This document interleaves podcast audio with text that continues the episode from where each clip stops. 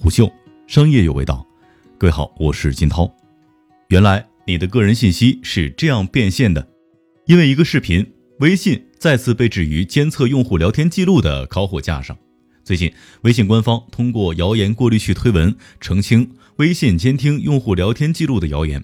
该谣言起于某短视频声称微信正在监听用户的聊天记录，并传授关闭微信监听的诀窍。虽然其内容实际上是指导用户如何关闭微信个性化广告，但事关个人隐私，甚至是个人聊天信息的安全。有关个人信息安全这一话题，挑动了广大互联网用户的敏感神经。历年两会上关于加快个人信息保护立法的提案都会被热议。但个人信息权益的复杂性和法律的严肃性，使得个人信息保护法一直难产，反倒是一件件侵犯个人信息权益的案件在不断的发生。大数据时代，人人都在裸奔，成为网民的一句口头禅。在我们看见的、看不见的地方，个人信息黑产它的规模在不断的扩大着。信息裸奔的时代，了解个人信息保护尤为重要。如果我们把任何一种通过获取信息牟利的行为定义为一种诈骗的行为，那么，一个典型的诈骗组织可以分为两个部分：社工库，也就是基础数据库和欺诈获利。社工库是通过各种手段收集信息所组成的一个数据库，数据库当中集合了海量的信息。而社工库也会因为诈骗的规模、技术的高低等因素各有不同。社工数据库的个人信息来源有三种：黑客非法入侵、内部工作人员盗取、出售和网络爬虫等方式非法爬取的数据信息。有了庞大的数据量和详细信息的社工库，诈骗组织就有了一个获利的基础，将这些信息变现就不成问题了。一种获利的方式是信息倒卖，诈骗组织通过马仔在 QQ 群、论坛、暗网等各种渠道出售有价值的信息。在黑市，一个普通人的身份证信息也许可以卖到二十块钱，一个博士的学历信息则有可能卖到五十块。更值钱的信息则是银行账户流水、力压酒店开房信息。成为个人信息黑产当中的钻石级信息，理由也很简单，银行流水包含众多的调查线索，用途多多。池子诉某银行事件便是一个血淋淋的例子。而另外一种获利方式，相比于简单的信息倒卖，更需要技术实力和成体系的组织，危害也会更大。诈骗组织通过盗用账户、盗用银行卡、个人诈骗、企业诈骗、套现和洗钱等方式，把社工库的信息变现。有了这些信息，诈骗组织当中的技术工种就可以通过寻找支付漏洞，将盗取的银行卡信息在网上进行盗刷和转账了。在知道了你的信息是如此的值钱之后，也许你对自己的身体才是最值钱的这句话有了新的认知。但是既然值钱，那就不可避免涉及归属和处置的问题。也就是说，所有和我有关的信息都是属于我，可以由我处置吗？目前，我国尚还没有一个统一的个人信息保护法的出台，也缺乏对于个人信息权的准确界定。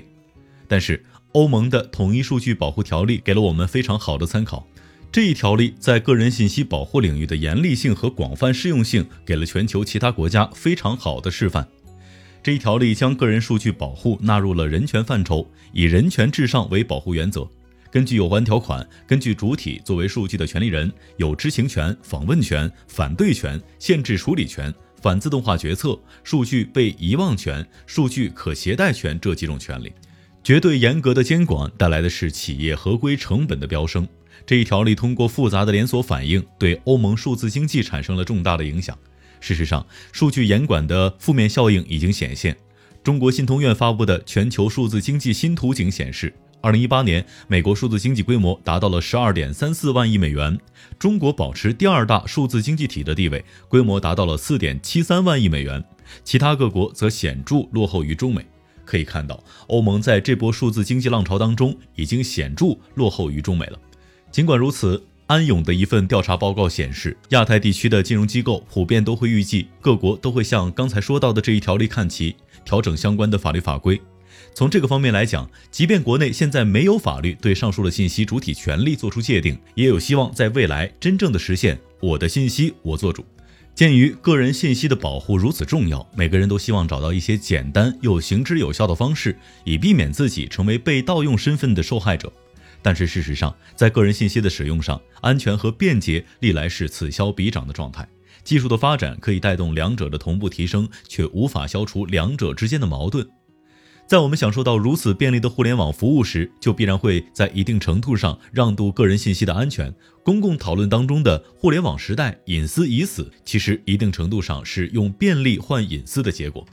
但是，当互联网成为了一种公共服务，每个人都缺少不了的时候，显然需要政府出面来解决信息过度使用的局面。最小采集理念在发达国家已经被普遍的采纳，国内的公共权力机构和企业如何遵守这一底线，显然是一个值得思考的问题。但是对于个人而言，当我们身处这样一个既定的信息时代当中，最起码可以先注重自己的行为，保护身份信息免遭盗用。